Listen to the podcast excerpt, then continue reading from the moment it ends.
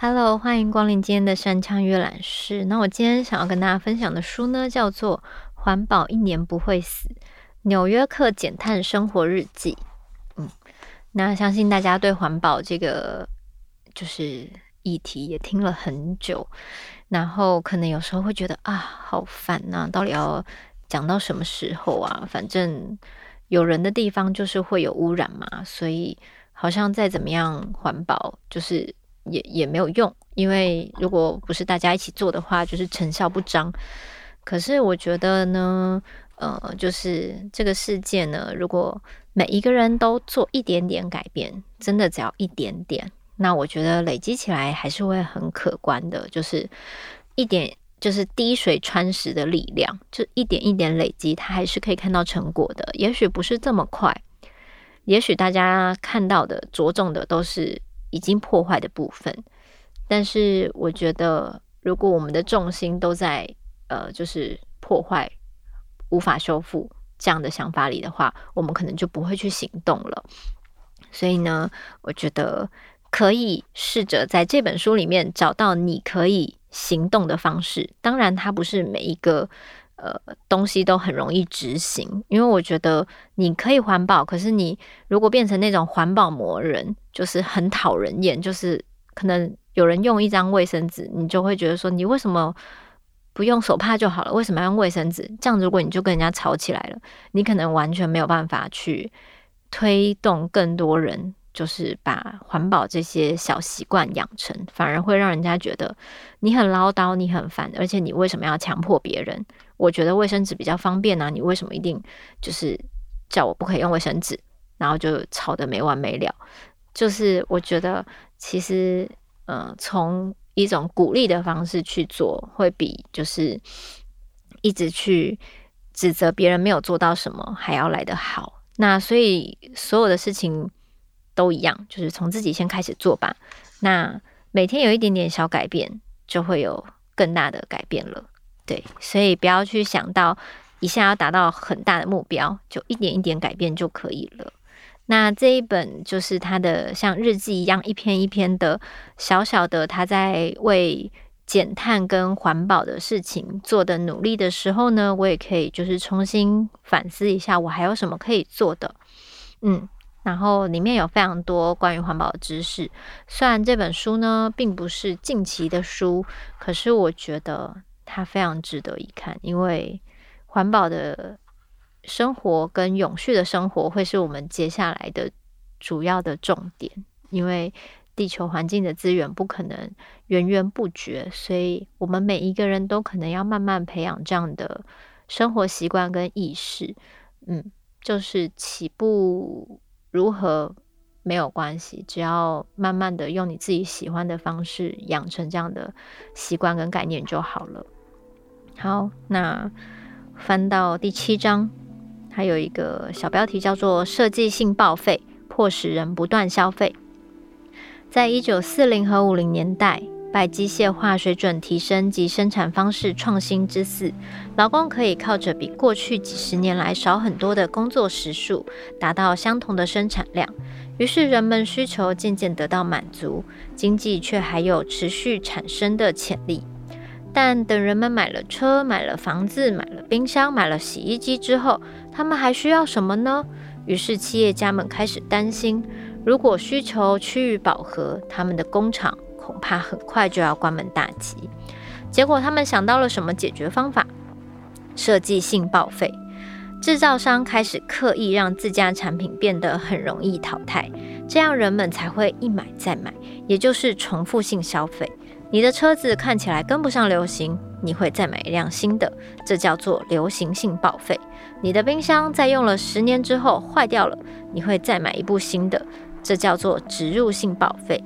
企业家们决定把原本保留给纸盘和刮胡刀那种用完即丢的经营手法运用在各式各样的物品上，于是经济问题就解决了。没有人会认为这世界没救了，或是人们和企业没有良心。恰好相反，在过去那个资源似乎取之不尽、用之不竭的年代，这个现象相当合理。当时我们的文化是如此沉迷于人定胜天的观念，以至于他只要想象科技与物资会让我们生活越来越好。既然不到十年就有更棒的东西可以买了，把产品设计得过时一点又何妨呢？重复性消费是维持经济引擎运转、带给我们那种进步生活的方式之一。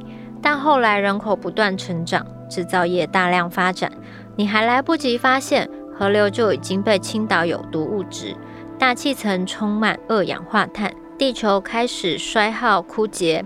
原本完美的经济运作方式，现在需要消耗的资源更多，而且超过了地球所能供应的程度。这是一种再也行不通的老习惯，我们需要改变它。不知道大家有没有发现，就是以前的东西，就是老老东西，其实真的很耐用，他们可能可以用一辈子。就是可以爷爷传给女儿，女儿再传给自己的小孩，就是一代一代的用下去。就是以前的家里的家电啊，电风扇仿佛都不会坏这样子，裁缝机也是。可是现在的东西真的好像没有办法撑那么久，可能你这一代都还没有就是使用完毕，它就坏了。所以，我们可能会源源的不绝，一直需要新的东西替换我们很容易就坏掉的东西，无论是什么东西，然后就不停的陷入一个买买买，然后或是有时候会觉得这个东西，衣服就是可能一直有新品推出，你就会不自觉的每一年都一直买买买买买，即使你的衣柜已经爆炸了。那我觉得，当大家都是陷入一个就是。已经有了，已经够了，却还是想要越来越多、越来越好的这种无止境的追求的时候，地球就会有一点辛苦。所以，嗯，我觉得适度的消费，就是任何事情适度就不会，你知道，就像你适度的饮食，你就不会就是因为暴饮暴食，所以你的肠胃就是不好。所以我觉得任何东西适度，它才有办法带你从容的生活。就任何东西都不要过量。所以，无论是吃东西，无论是消费，无论是你的欲望，都是适度就好了，不要永无止境。因为没有这个世界没有办法有这个资源去承受大家永无止境的欲望跟浪费。嗯，然后，所以他就有提出这样的一个东西，这就是他的减碳日记里面的东西。那我们都觉得很值得反思。然后他在呃后面有写到。简朴公约，不买新东西。也就在此时，我听说旧金山有一个叫做简朴公约的团体。该团体的成员决定借由相约不买任何新东西，为永续生活做出不甚完美的努力。换句话说，他们不是那种否定自我需求的禁欲者，但也不让自己成为榨取地球资源的罪魁祸首。支持二手市场，也可以提高消费者。爱惜新东西的意愿，让那些物品最终具有转卖的价值。而简朴公约正是以自己的方式为守护地球资源提供一个经济诱因。于是我寄了电子邮件给简朴公约的其中一位创始成员瑞秋·凯索。他在回信中附了他们的公约内容。我把那些公约放进零污染计划。而我现在唯一要做的事就是跟蜜雪儿分享。啊、哦，蜜雪儿是他的太太。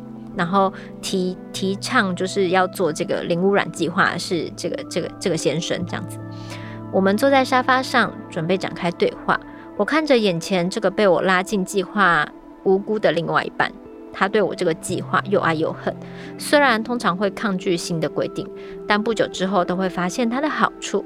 他喜欢在地食物，喜欢骑滑板车上班，喜欢我们因为没有电视而有更多相处时间。但他自从决定不碰咖啡以来，一直闹头痛，所以永远是戒了又犯。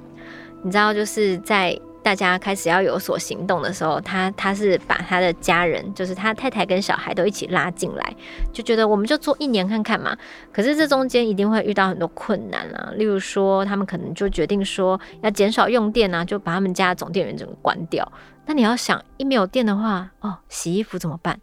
我们现在可能。就是已经习惯用洗衣机了，所以你就会觉得没有洗衣机的话，我是要手洗吗？那手洗的话，嗯，要怎么洗呢？一家人的衣服，尤其是还有小孩，所以这一切的减碳的生活日记，在他慢慢一个步骤一个步骤列定那个新的规则，然后新的方式的时候，他们就不断的在找其他的方法，然后。我觉得其实真的勇气可嘉，就是，嗯，当然他这是一个小小的他自我的小要求，跟他想要做的小小实验，就是告诉大家环保一年不会死这样子，然后也在部落格上分享他的经历。可是我觉得要我们在一般人可能已经生活很忙碌，然后有各式各样的事情，你突然就是要把所有的习惯都改掉，然后回归很原始的那种很天然的生活。然后舍弃所有的便利是不可能的，所以我觉得他做到了一个很极致的示范。然后他也在这个日记里面一一告诉你他怎么样克服这些没有电，或是要限量用水，然后或是可能舍弃那个车子，因为他想要减低碳排放，用走路或是滑步车来取代，然后或是尽量不购买那种非常。远的地方的食物，因为想要减少碳足迹，他在一步一步的做这些事情的时候，他把他的困难跟他最后得到的心得跟开心的部分跟有收获的部分告诉了大家。然后就是我觉得这本书对我来说真的是很好看，就是很疗愈啦。就是当你觉得好像做什么都没有办法改变世界的时候，你看到一个人他这么努力的。在每一件小事情上努力，然后一件一件的把这些小事情做好，然后完成他更大的动力，去鼓励更多人加入这样子，就是依照自己生活可能的范围能做到的减碳。所以我觉得一个人的力量也是可以很大的。他你一个人力量有限，可是你可以透过你的行动去影响身边的人，然后这样团结起来，就是这个力量就很大。那尤其是疫情这三年来，大家也都知道，环境守护环境是很重要的，不然我们很容易被我们眼睛看不见的东西击垮了。对啊，就是无论是大自然的反扑，或是自然的反扑，这些我们看不到的东西，都值得我们就是好好的思索。嗯，那希望大家呢，也可以看完这本书以后呢，无论你认不认同里面所有的做法。你可以挑一两件事情，试着融入你的生活。嗯，那像我的话，我现在就是，嗯、今年开始我就蛮认真的，就是尽量减少，就是购物，尽量就是物尽其用，然后也尽量的把我用不到的东西分享出去，可能到二手的商店啊，或是。就是各种二手的平台，让这些我用不到的东西再让其他人有机会使用。因为我可能算是东西都保存的还 OK，就是也不是很很会破坏它们。只是我发现我真的用不到那么多东西。那我觉得让这些物品再被循环、再被利用，是有更美好的旅程的。然后我自己也在这个断舍离的过程中呢，就会减少我就是可能没有思索的。可能无意识的突然购物，或是我也可以重新检视我的物品有什么，而不会重复购买到一些东西。那像我觉得我在这样的一个反思的过程中呢，是也是一个身心灵的环保过程。所以很希望大家就是新的一年呢，也有新的自己跟自己的环保小约定，然后可以选个一两件来做，这样子。我觉得很好玩，对我来说，我都把它当成一个小小的挑战。就像这本书里面的人，他挑战了一年，然后他的生活变得怎么样呢？期待大家去书中发掘。那我们山枪阅览室就下周见喽。Thank you.